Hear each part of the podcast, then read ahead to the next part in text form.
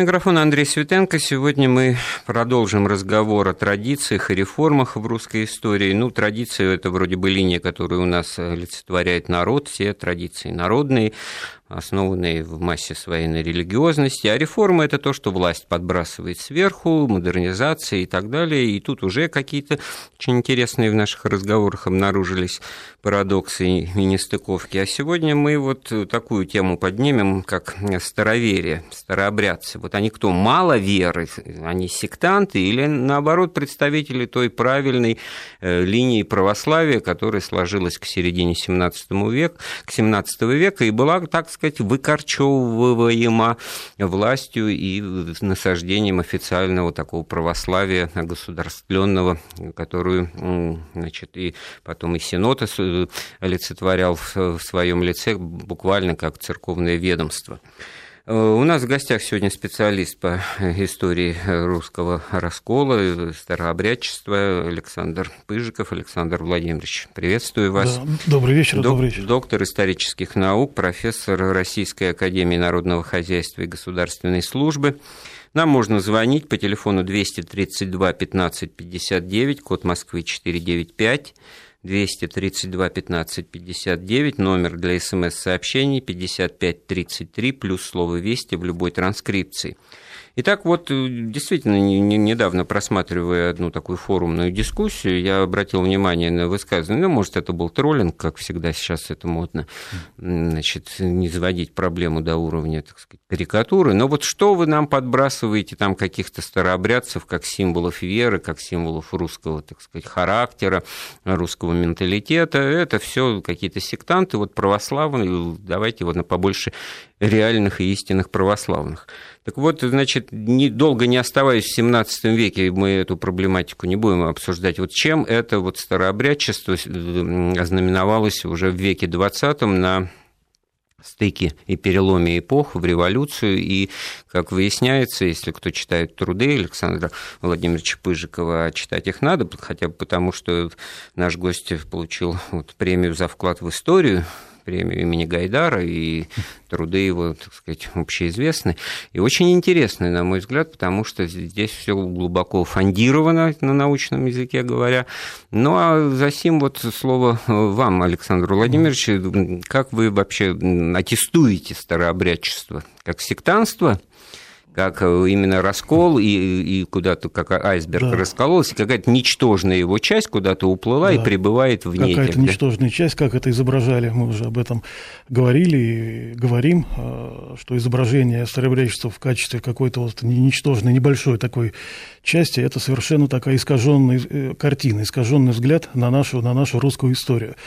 Да, действительно, вот э, я пытался своей вот этой книгой «Грани русского раскола» показать э, вот одну идею, о которой мы сегодня и будем говорить, что, по сути дела, этот религиозный раскол, как я его рассматриваю, он выступает в качестве такого некого ключа к советской истории – открывая который мы лучше понимаем, что же происходило в нашем прошлом, что же происходило с нашей страной. Вот, собственно, это была цель моих исследований, и в, в меру, так сказать, своих сил я это продвигал. И вот То есть вот первый тезис э, к началу XX века, к тем проблемам, в которые российское общество окунулось там, на фоне войны и революции, старообрядчество не то, что никуда не делось, а оно очень мощные корни пустило, на да, самом деле, да, в обществе. Совершенно да, совершенно верно, потому что вот э, у нас, к сожалению, такой некий научно-исследовательский крен – в отношении старообрядчества. Он связан с тем, что все внимание тех, кто так или иначе касается этой темы, оно концентрируется на старине. 17 век, ну это вообще просто рассвет, там потом 18 и все, чем выше сюда, ближе к нам, ближе к 20 веку, это, этот интерес научно как бы затухает, затухает, и фактически он иссякает к началу 20 века, потому что к концу 19 века, к началу 20 поскольку считается говорить не о чем уже, да, это настолько все рассосалось, Вот парадокс, а вы считаете там... наоборот, что да, есть я считаю абсолютно говорить, наоборот. Я да. просто э, э, подброшу дровишек. 90% российского пролетариата на измерений там, 1917 года, дореволюционного, это, там, дореволюционного да. да, это представители старообрядческих общин. Да, это... вот вы правильно очень вот эту вот затронули тему, поскольку, опять-таки, интерес всех ученых концентрируется на одной стороне предпринимательского э, предпринимательства. Это на организаторах производства, на капиталистах, фабрикантах, ну, уж говоря старым языком. Ну, московское да. купечество, московский да. бизнес, это старообрядческий, вот Рогожско-Симоновская да, застава да, да. и все Именно эти так. знаменитые Конечно. храмы и Их исследовали, это, их очень внимательно это, исследовали, там все уже разложили по полочкам, показывают, что три четверти там говоря нашим языком, предпринимателей дореволюционных, они вышли из старообрядческих недр, вот там сформировались, что это вот из такой старообрядческой экономики э, вышли, собственно, она их подняла и сделала такими капитанами бизнеса. Но забывают другую сторону, рабочих кто работал на этих фабриках, заводах, на этих производствах, на этих предприятиях. А ну, там ну, вот также с этим трудно согласиться, на веру это принять. Откуда так много? Потому что, ну, я уверен, многие считают, что ну, пролетариат – это же десятки миллионов, хотя, хотя по статистике, значит, 9% населения России всего-навсего в 1917 году были представителями рабочего класса. То есть да, пролетариата конечно, всего 9%. Но другой разговор, как в такой стране могла произойти пролетарская революция, это уже Ленину, да? Ну, это уже чуть другое, мы об этом сегодня скажем обязательно. Но вот вы правильный ракурс наметили. Э, да, никто не обращает тут внимания на пролетариат. Кто они в религиозном, конфессиональном отношении? Если о купечестве, о предпринимательском бизнесе дореволюционном сказано достаточно и много, и мы уже понимаем, представляем эту картину этого слоя, то о рабочих рабочий и все. А потому что купец-то он в церковь входит, мы его видим на картинках как бы Но в представлениях, они да? виду, а конечно. то, что рабочий, это а-ля, так сказать, все, вот да. начало 20 века, он то, что либо водку пьет, да. либо его там Петр Власов да. и Роман Мать Горький читайте, пожалуйста, либо вот, ему вот, книжки вот, в воскресной типа школе да, подбрасывают. А на самом деле пролетариат тоже начал, пролетариат, российский пролетариат российский рабочий класс – те, кто работал на производствах, их формирование происходило также в недрах вот этой старообрядческой общности, как и купечество. Это другая сторона одной медали, потому что старообрядческое купечество в первой половине XIX века, оно организовывало производство фабрики и заводы и впитывало единоверцев к себе на предприятие, предпочитало их. Это была сознательная кадровая политика, это, да? А я бы сказал, сейчас, даже да, несознательно, принимают логичная. от логичная. Петра Ивановича, а тут, значит, какие-то свои. Как да? Конечно, да. Это была очень логичная поведенческая такая модель. Они так и должны были вести они на них рассчитывали. Тем более фабрично-заводская деятельность в России так не была, скажем, в почете в большом, там, не говоря уже о дворянстве вообще. И поэтому кадры черпать для ее развития они могли там, где... дело. Там. Да, не очень, да. Это... Хотя попасть на завод в XIX веке, вот в середине XIX века это было почетно, там зарплата была побольше, то есть это, так сказать, какой-то престиж в этом есть. Но купечество и рабочий класс, предпринимательский класс и рабочий класс формировались параллельно и формировались из одной общности, староверческой. Поэтому ну, Тут мы меня говорим... вы убедили, не знаю, как слушатели, я, кстати, напомню, 232 15 59, код Москвы 495, а что о крестьянстве тогда говорите? Оно больше как-то просится ну, в определении? Крестьян там... больше по объему, конечно. И вообще да. тогда, Александр Владимирович, что, Крестьянская страна Россия. Там, столько да. боролось э, государство за правильное православие, столько, значит, правильных слов было сказано против старообрядчества, столько гонений, столько вытеснений, притеснений, а мы получаем, по вашей оценке, так сказать, всю эту массу именно как старообрядчество. Ну вот, э, да, я все таки здесь скажу, что вот у, у той книги, у той той моей книги, которую упоминали, есть, конечно, серьезный недостаток, который я упустил. Я это уже понял на последнем этапе подготовки, исправить как бы уже было поздно. А именно, что я не учел региональный фактор, а он играет очень важную роль в распределении староверия и там, где преобладает господствующая церковь. Староверы преобладали на, в промышленных центрах, кто работал на заводах, фабриках. Даже берем Украину, которая абсолютно не староверческая страна, да, это все-таки оттуда пришло вот эта греческая форма никонианства, как мы называем, но там огромный есть промышленный бассейн, Донбасс, Днепропетровск, Кривой Рог. Кто работал на этих заводах? Да, основаны они вид и иностранный капитал, их основали, это все прекрасно знаем. Но кто там был рабочий? Откуда? Украинцы на этих заводах до революции не работали. Ну, работали, но там их кот наплакал был, как по-русски говоря. Приезжали люди, из всяких рабочих регионов, из других рабочих схожих предприятий с России, с Урала, с каких-то. И поэтому рабочий класс Украины был староверческий, из-за чего и вышел этот вот потом революционный конфликт между восточной и западной частью. Потому что в восточной части тон задавали староверы с заводов. Поэтому Харьков, все, они буквально передавили всех остальных и сделали Украину советской. А с крестьянством дело обстоит сложнее, да. Это вы правильно абсолютно заметили, и я вот это вот, э, каюсь, не учел, а, потому что крестьянство – это вот региональный фактор, а, мы должны четко учитывать, где старовеческие анклавы, старовеческие регионы. Это север страны, Архангельская, Вологодская, но это незначительно, поскольку плотность населения там небольшая, мы это знаем.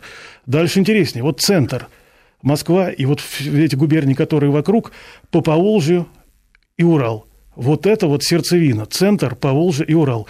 Регионы э, черноземные, э, Орел, где Тамбов, это не староверческие их там очень мало.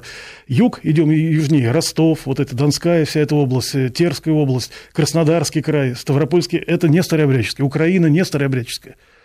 И здесь получается, что страна расколота, но вот этот вот региональный фактор, его нужно учитывать, потому что он сказался везде, и в гражданской войне, и во всех таких ключевых Ну вот событиях. мы тут собираемся как раз говорить, как это сказалось в гражданской войне, в революции, и как вообще сами-то большевики, они принимали в расчет эти соображения, или у них были другие взгляды, а кроме них еще кто-то, так сказать, вычленял и ставил какие-то задачи, или да. надеялся на старообрядцев? Ну, конечно, конечно, да, это вот вы правильно заметили, что если это такое серьезное явление, оно не могло пройти да. мимо тех людей, которые интеллектуально этим делом занимались, там, всматривались в Россию, я имею в виду, то этим делом. И, конечно, давно уже это стало хрестоматийно, как бы, ну, это не как бы, это факт, э, что правящий класс и э, ну, российское население – это как бы два мира.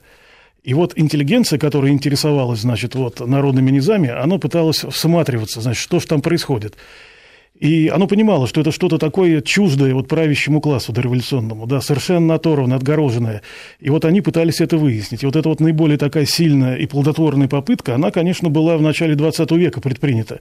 Я имею в виду религиозно-философские общества – это даже шире, можно сказать, это религиозно-философское движение, которое впитало в себя цвет интеллигенции, мыслящей, российской, интеллектуальной, которые искренне, действительно, искренне пытались всмотреться в народные низы и разобраться, значит, что это и чем это все грозит, куда это все может повернуться. Потому что раскол между элитой они прекрасно осознавали. Ну, то есть, получается, что это очередные поиски интеллигенции, опоры в народе, которые да, себя, да, ну, так ну, сказать, не оправдывают, да. а интеллигенция болтается да. там, как фиалка вот в проруби, так сказать, было, это большевистская Ленина. Да, господствующая церковь, значит, она не является, по их мнению, э, по мнению Мережковского, там, Белого, Блока, там, э, всей вот этой вот плеяды мыслителей российских, что она не, не является тем вот скрепляющим звеном, они так считали.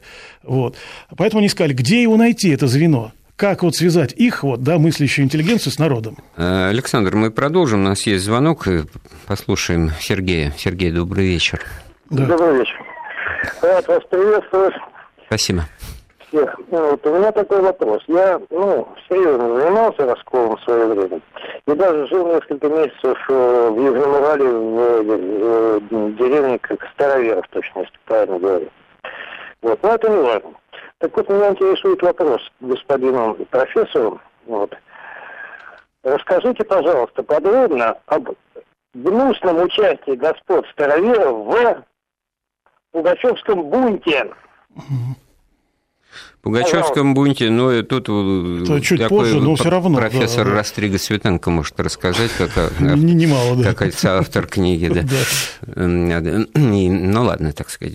Э, понимаете, да, староверческая подоплека пугачевского движения очень активно разрабатывалась следствием, потому что Пугачев в зачаточном периоде своей антиправительственной деятельности, он э, жил, укрывался и находил приют и так далее в общинах староверов. Но для него это было просто момент прикрытия, как бы совершенно не связано. Если уж Екатерининское следствие пришло к выводу, что там нет идейной связи никакой, а есть так чисто техническая, и никого из этих староверов не привлекли к ответственности, да, потому что, ну, они всех привечали, в том числе и вот этого человека, который, конечно, может быть, ума-то там какого-то набрался, но в своей деятельности, которую, ну, наверное, справедливо вы позорной там называете, так сказать, потому что устои государства, государства. Хотя, с другой стороны, вот народные восстания учили в свое время детей, что это все хорошо и правильно. Оно было, в общем-то, антиклерикальным по своим настроениям. Там не то, что старообрядчество, там и православие это мало просматривалось. Они и церкви поганили, они там, значит, и грешили на каждом шагу, так мягко говоря. И двоеженцем стал Пугачев э, сам по себе, так сказать. Так что в этом смысле Ему это было все достаточно далеко и долго до этого старообрядчества, как идеи, как способы, и как действительно э, стиля жизни. Да, да и вот еще, если уж говорить о Пугачевском э, восстании, то на самом деле вот эта следственная комиссия, которая там пришла к выводу, что таких особых следов раскольничьих нет, она имела определенную прагматическую установку на сей счет, потому что Екатерина II э, держала и притворяла курс на такое национальное единение – и считала, что нужно по-либеральному поступить, сгладить это все, и выпячивание каких-то таких вот негативных моментов в ее планы не входило. Конечно, да, вот да. это просвещенный абсолютизм, да. ее в этом высказывался, но и использовал это вот Пугачев себе на руку, что называется, потому что гонения и притеснения несколько были смягчены да, э, в это царство. Ну, там сыграл свою роль геополитический фактор, расширение империи на запад, в районе Западной Белоруссии, там, где, в общем-то, это все процветало, и вообще вот эта многоконфессиональность, она здесь уже, что называется, стала актуальной, потому что униатские районы в пределы империи стали попадать и другие, и политика-то была как раз вот такая более мягкая привечающая всех.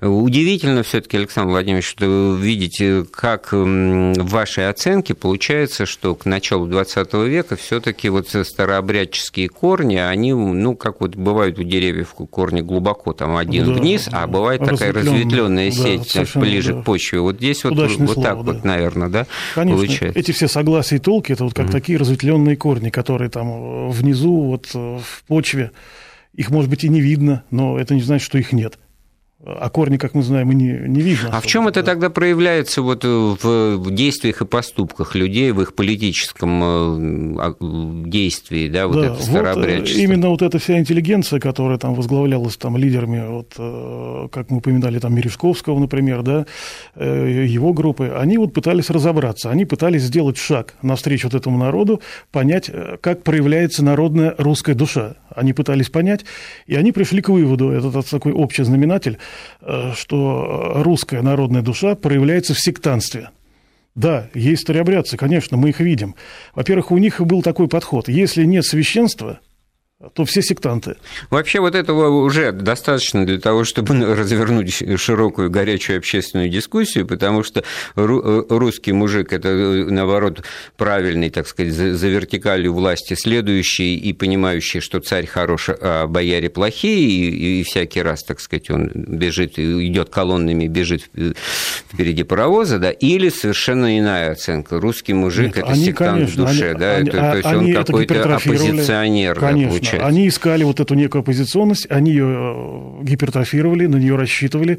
Э, во многом это все существовало в их воображении, но они это считали, что это и есть такая вот путеводная нить. И все эти секты, вот эти секты, вот все, они их собирали, э, изучали, встречались с ними в рамках религиозно-философских этих обществ. Это известные все факты. Ну, вообще вот все антирелигиозные мероприятия, мягко говоря, большевиков, разрушение церквей, там, значит, ну, бандитизм полный и уничтожение церкви и грабеж, одним словом, да.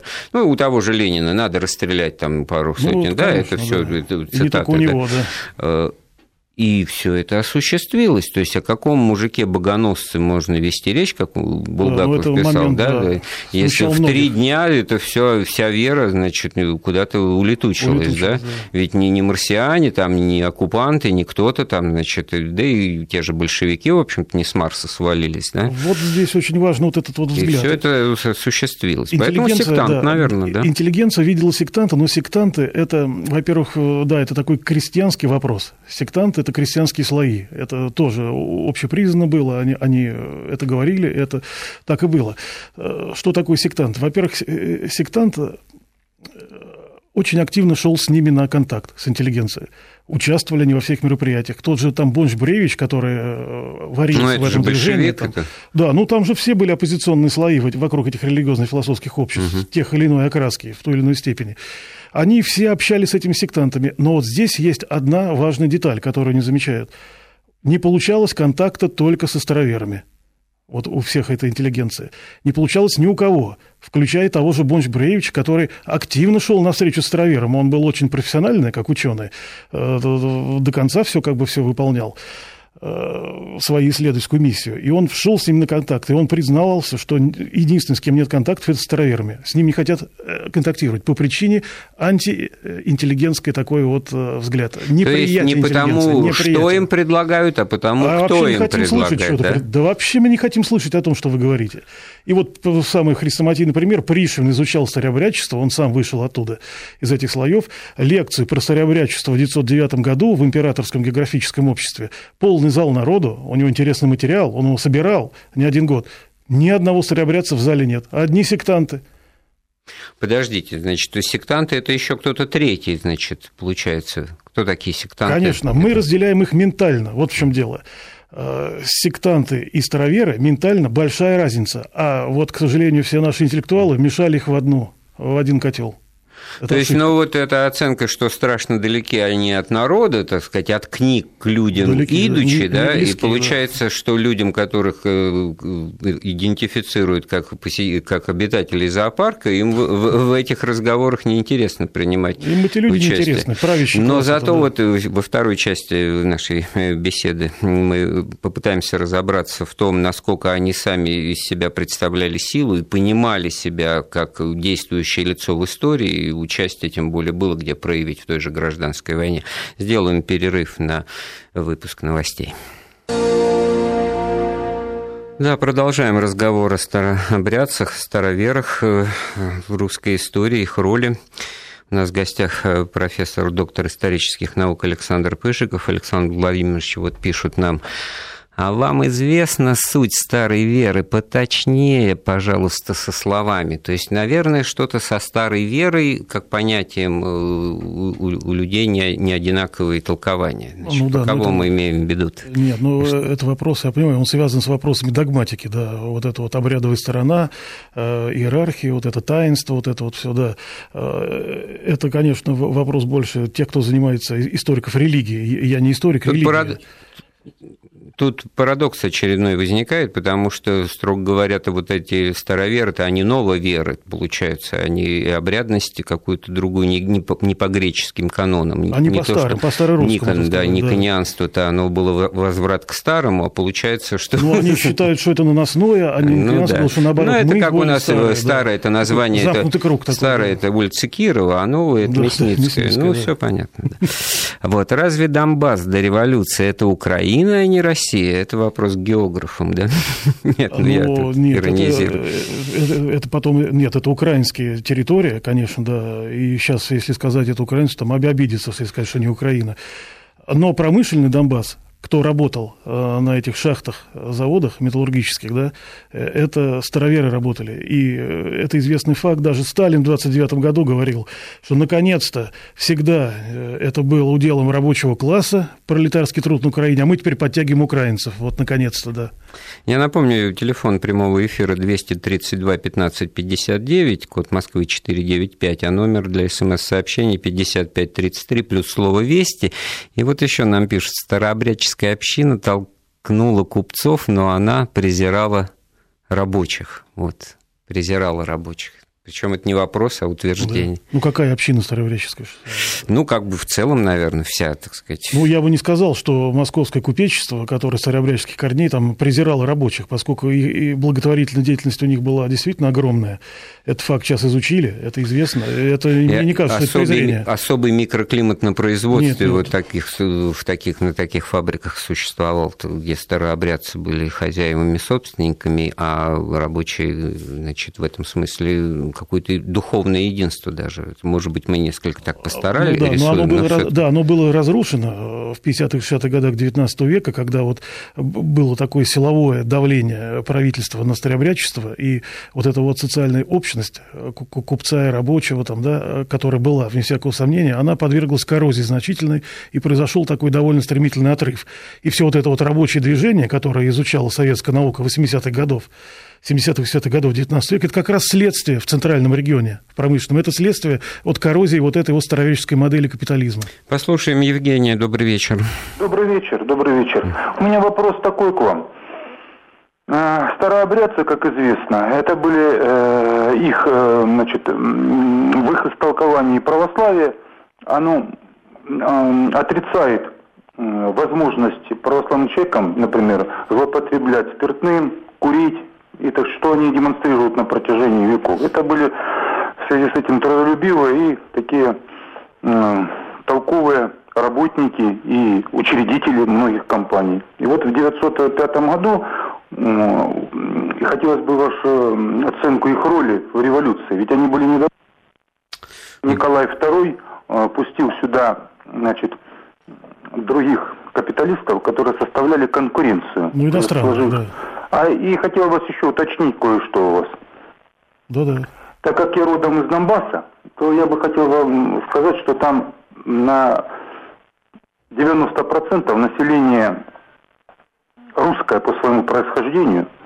Да, да. да вот. мы именно мы про это и говорим. Да. да, я там оттуда родом mm-hmm. и там родился. Ну, да, гражданин да, да. России. А в 29 году просто э, большевик товарищ Ленин решил подарить вернее... 54-м и большевик э, нет, ну, Хрущев, да? Было да, нет. А, как сказал а, великий оппозиционер Черновол, ныне покойный, что Украина создана тремя людьми. Лениным, который Восточную Украину присоединил к Украине, русские территории отдал. Да, да. Сталиным, который в результате геополитических своих побед Западную Украину, Волынь и Галицию, и Черновцы, Буковину, которая никогда не входила в, территор... Э, в состав Российской империи. И маркиз Дерибас, который построил Одессу. Да. Ну, Марис, маркиз Дерибас был, э, так сказать, наемным менеджером. И товарищ Хрущев, ну, да. который передал им Крым. Вот, да. вот она создана не Бендерой и не Шухевичем. Вот, кто не знает, Шухевич это штумбанфюрер СС, служивший да, знаем, знаем. Немцам, да. А Бендера, националист, организовавший покушение на министра внутренних дел Польши когда еще Галиция входила в состав, в результате чего он был убит. Да, спасибо вам большое, значит, за это уточнение. Но ну, в данном случае мы о том же и говорили. Тут ведь да. Э, разговор, естественно, тоже болезненный, ну, что, конечно, что Россия не Украина. Да. Украинцы считают, что мы название у них вообще страны украли, потому что Киевская Русь была, так сказать, Русь, Русь Россы там жили, и в этом смысле они почему-то очень обижаются на Малороссию, да, хотя великие, белые, малые Руси, да, это, да. так сказать, общеупотребимое вот, определение. Да, Почему? я вот все-таки вот правильно хотел, чтобы вот все эти вопросы, да, вот как бы и предваряя, которые, возможно, последуют, вот это вот показать, как это староверческий вектор проявился вот в советской истории, поскольку вопросы, они уже к советскому периоду да, относятся. Да. Угу. Вот это очень важно. Бонч Бруевич, Э, замечательный исследователь с точки зрения науки, действительно, это самое крупный очень, говорил Владимиру Ильичу Ленину, с которым у него были дружеские отношения, что, Владимир Ильич, революция – это здорово, что вот мы сделали, да, но учтите, выйдут из народа силы, которые переиначат всю эту революцию на свой лад. Ленин говорил, какие силы, какие силы, Владимир Дмитриевич? Я знаю, говорит, какие, изучал их всю жизнь. Это сектанты.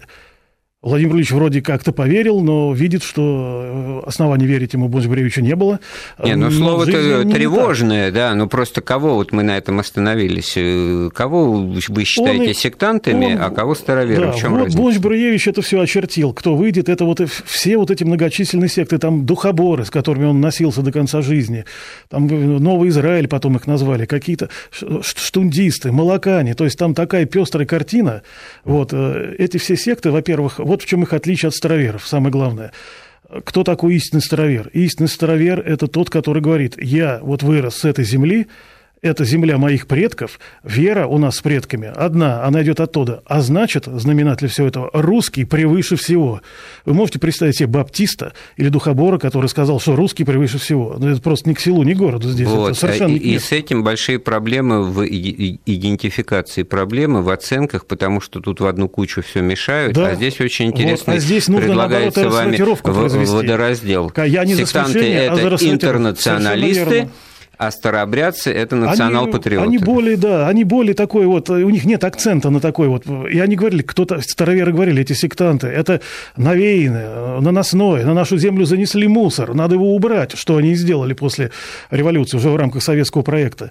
И вот эти силы... Так вы как бы не говоря об этом напрямую вслух убеждены в том, что советская власть значит, реализовала идейную программу старообрядцев, получается? Они реализовали свою программу. Нет, большевики... Нет? Э, э, вся эта Ленинская гвардия, которая делала революцию, готовила ее, как они считают, это были такие представители разных народностей. Э, они же интернационалисты, они как да, раз да. какие-то там Нет, секта... это абсолютно, им да. это русское было как бы вообще для вот, них не важно. В том-то и дело. А это пошло именно середина 20-х годов. А, тогда, значит, уточняем, очень важное.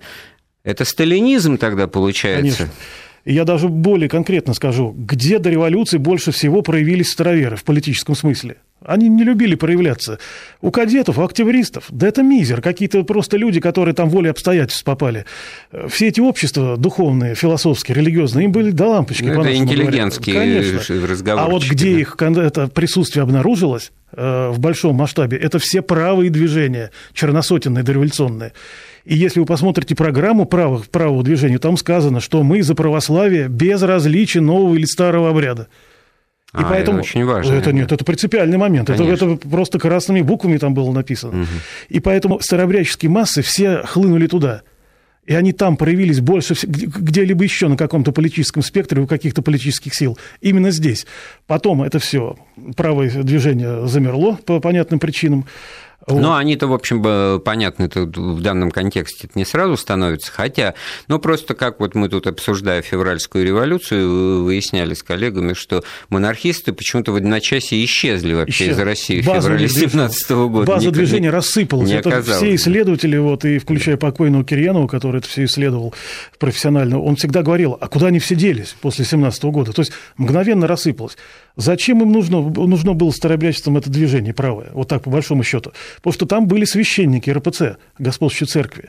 Но здесь э, их интерес был другом. Они хотели, перерас... что царь – это тот механизм, который перераспределит собственность э, в пользу их – а вот эти вот все аристократы, которые там священники были в правом движении, они э, лелеяли другую мечту, что царь это тот механизм, который позволит сохранить им эту собственность. И вот тут вот в этом экономическом плане стыковки никакой ну, быть не могло. Ну, такой вот широкий, неструктурированный национальный фронт. Поэтому он и развалился. Да, он да. развалился в, в, в одночасье, если угу. так говорить. Он развалился, но он должен был проявиться. И вот он начал проявляться в рамках уже коммунистической партии большевистской партии, и начал в чем проявляться? Выталкивать всю Ленинскую народческую гвардию, всю, чтобы вас здесь не было. Так это способ действия а- а-ля старообрядческий, да, а-ля вот черносотенский, Это проявление да? их ментальности, и, их или, понимания или жизни. суть, да? Это суть, это так, как они понимают жизнь, что это наша земля, вы-то ну, что здесь делаете? Ну, с этим-то, положим, я думаю, должны все согласиться, потому что, значит, ну, у нас получается, что сталинизм – это осуществленная мечта черносотенцев. Вот, вот это самое главное, потому что почему Бонс Бревич этого не увидел. Я долго думал на эту тему. Почему? Он же умный э, исследователь. Практически я преклоняюсь перед ним. А почему он не увидел? А потому что все мешало одно только вот это понятие – черносотенство и поп. Должен быть священник, там черносотенство. Священника нет, нет черносотенства. Оказалось еще как есть. И самое крайнее, самое крайнее, вот там, где нет папа, он это не понял. А это лишний раз доказывает, что есть вещи формального толка, а есть содержательные, и поэтому беспоповство, оно не, не значит не, не религиозность. Конечно, да, конечно. Это религиозность, но да. как-то по модели немножко отличающаяся от общепринятой, и, и ничего, а по сути... Это не какой-то конкретный э, набор А уж если да. говорить о, о подоплеке этнической, национальной, значит, националистической, то тем более эта роль не играет. Сталин да. каким стал русофилом? А? Мы же это все знаем прекрасно как он, э, он поднялся на этой волне, потому что он смог оседлать. А, а значит, ему было на что опереться, он учитывал Конечно, настроение. Был. Он, он вот мгновенно это... туда, да, сориентировался. Я напоминаю, у нас в гостях сегодня профессор Александр Пыжиков. Мы прервемся на выпуск новостей, а потом опять продолжим беседу. Так, вот тут пишут мне, Светенко, дело в том, что у старообрядческих общин был принцип от каждого по способности и каждому по труду из Волгоградской области. Угу. Не, не спорю, согласен абсолютно. Если я что-то не так высказывался даже. А да. вот зато нашему уважаемому гостю пишут, пожалуйста, повторите название книги Галины из Новосибирска. Да, ну, вот я-то, конечно, повторю, это несложно. Э, только, к сожалению, ее нету уже, вся она закончилась. Пускай да. дополнительный тираж, но все Грани русского раскола. Грани, грани русского... русского раскола, да. Послушаем э, звонок э, слушателя. Дмитрий, добрый а, вечер. Здравствуйте, добрый вечер. У меня вопрос такой. Мы привносим очень много иностранных слов и, возможно, искажаем достоверное смысловое толкование. И второй вопрос – Э, э, ну, первое сначала, революция – это э, благодать Божья или горе луковое? Потому что ведь у слова революция есть противоположное по смыслу слова эволюция. Что из них более положительно? И второй вопрос – православие, старовер, староверчество – это политическая форма жизни, то есть это политика все-таки, раз они провозглашают уклад жизни э, людских образований, это угу. как рассматривать это? Что выходит, что религия тоже политизирована? Все. Ну, да, да, спасибо. спасибо, да. По порядку, да, с первого вот, э, революция это благодать Божия или нет. Вот. Э, Но вы знаете, если мы говорим о 17 году, а мы сейчас говорим о, о том периоде, то это для кого как. Для тех, кто ее делал, это действительно было очень даже неплохо. А для тех, кто пострадал в результате и потерял власти и mm-hmm. вообще ну, свою кому страну... Война, кому мать родная. Абсолютно верно. И второй, значит, вопрос – а второй вопрос – это насколько э, да. Э, греческое. Вот я вот тут себе пометил, что ага. никто не называет вот православие греческой верой, хотя официально во всем да. мире Greek Orthodox Church, да? да, греческая ортодоксальная. Если посмотреть источники э, церковного происхождения и саму терминологию, в которых идет духовная, как это сказать, связано с политикой, да? Нет, да, греческое это никто сейчас в бытовой речи не, не пользуется этим, потому что это иностранщина, получается? Это нам занесли ну, какие-то греки, которые не очень-то авторитетны ну, в, в наших суть глазах. возражений да? была, что это вот. не наше. Да, вот. да, а если вот... А православие – это самоназвание исчерпывающее. Правильно, мы правильно да, верим. Да. Во что – неважно. Мы толком сами не можем этого объяснить. Но да. раз это мы, значит, и мы про себя правильно думаем, хорошо, и не трожьте и нас. И что политическое да. за этим стоит. Ну да, конечно, Божье дело – это нечеловеческое, это всем известно, да? Богу, Промысел, Богу, там, конечно. кесарю, кесарю, там, да.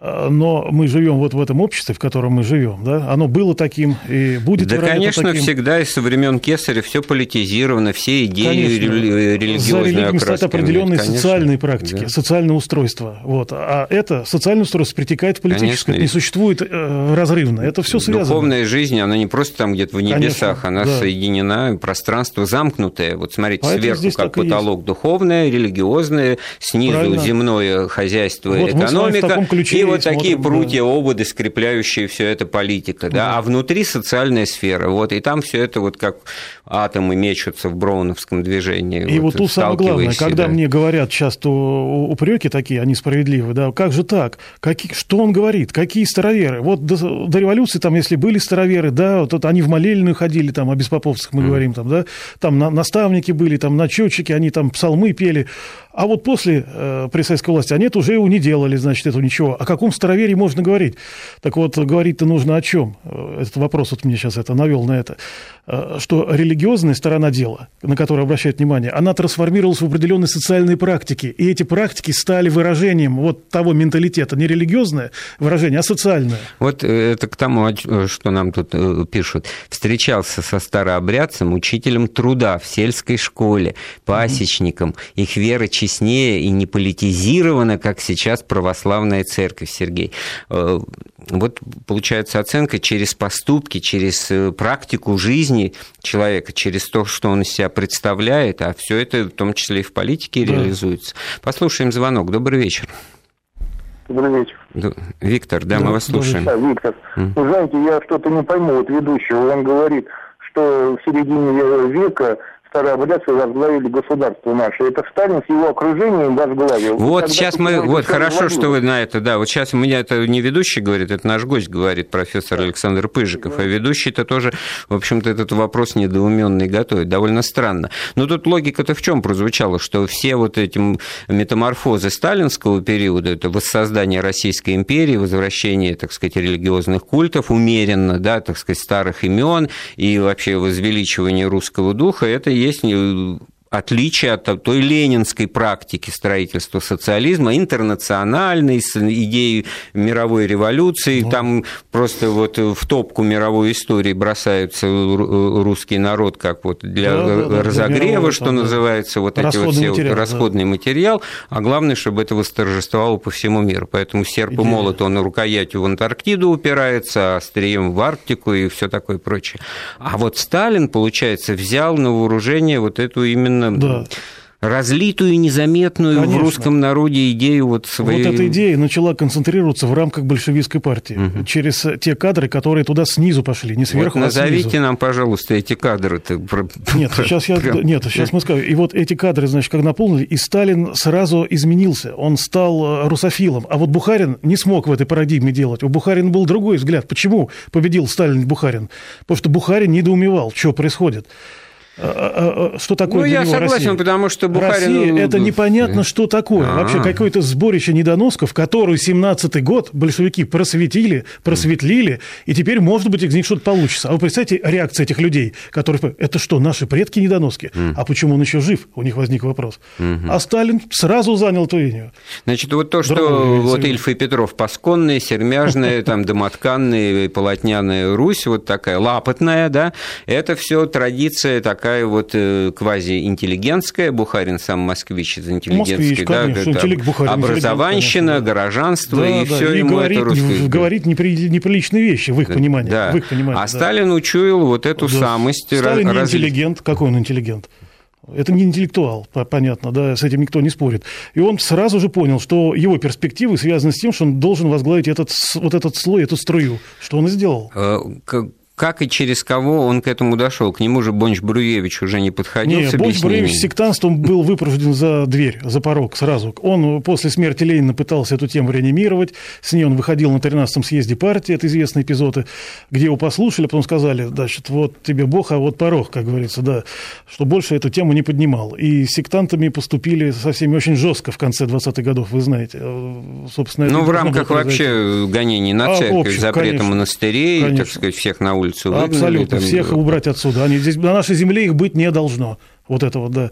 И вот эти вот э, репрессивные старобрядцы – это очень жесткие люди, ментально жесткие, потому что сотни лет этих гонений, они не могли просто так на генофонде э, старообрядчества не сказаться.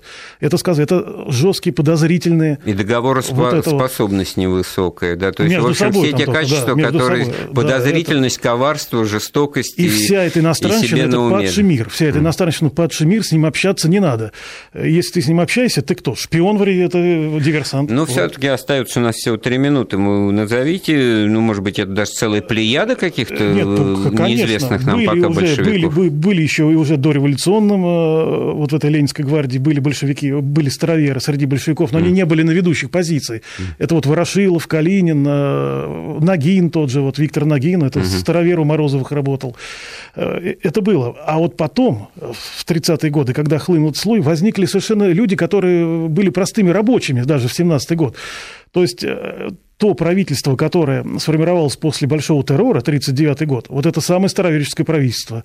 Там э, Булганин, заместитель был Молоту, потом Сталин, это полный старовер из, из Нижнего Новгорода, э, это, там это всем известно. Первухин, который, значит, тоже старовер с Урала, с Златоуста города. Нарком финансов Зверев, который на самом деле с Клинского уезда нашей Московской губернии, а мы выяснили, что он работал на Федосеевской фабрике и был из Федосеевского села. Вот он выходец откуда, из ну, согласия так, Такое нехорошее прошлое, не, не между Молотом и наковальней родился, да, а министр финансов а действительно а все были бессменный. Такие. И вы знаете, что самое интересно, в сталинском правительстве после большого террора, оно сначала Молотовское, потом Сталинское, это неважно, нет украинских фамилий.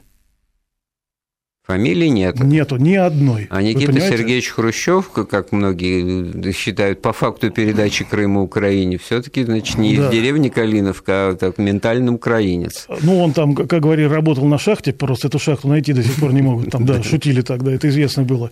И там нет никого э, из никонианских корней, очень мало. В том правительстве только Вознесенский, Тевасян и Ванников, который еврей из Баку.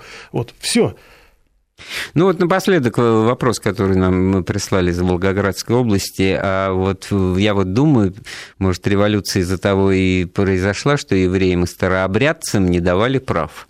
А, ну, это обсуждать не будем, да. А вот получается, что старообрядцы не просто получили права, а как-то даже и управлять страной начали. На самом деле вопрос хороший, правильно. Старообрядцам купечеству не давали того, чего они хотели. В итоге началась вот эта вот смута последних 20 лет, которая закончилась февралем. А более низшему, вот это народному этажу, конечно, тоже ничего не давали, не собирались давать. Они свои права предъявили уже в рамках советского проекта. И предъявили очень жестко. Намного жестче, чем их купечество, которое было все-таки либеральным по духу. А это был уже низы черносотенным по духу. И разговор там был не в аудитории, а у стенки. Спасибо большое. У нас в гостях был профессор Александр Владимирович Пыжиков. Мы говорили о роли старообрядцев в русской истории. Эфир программы подготовил и провел Андрей Светенко. Слушайте Вести ФМ, слушайте «Вопросы истории».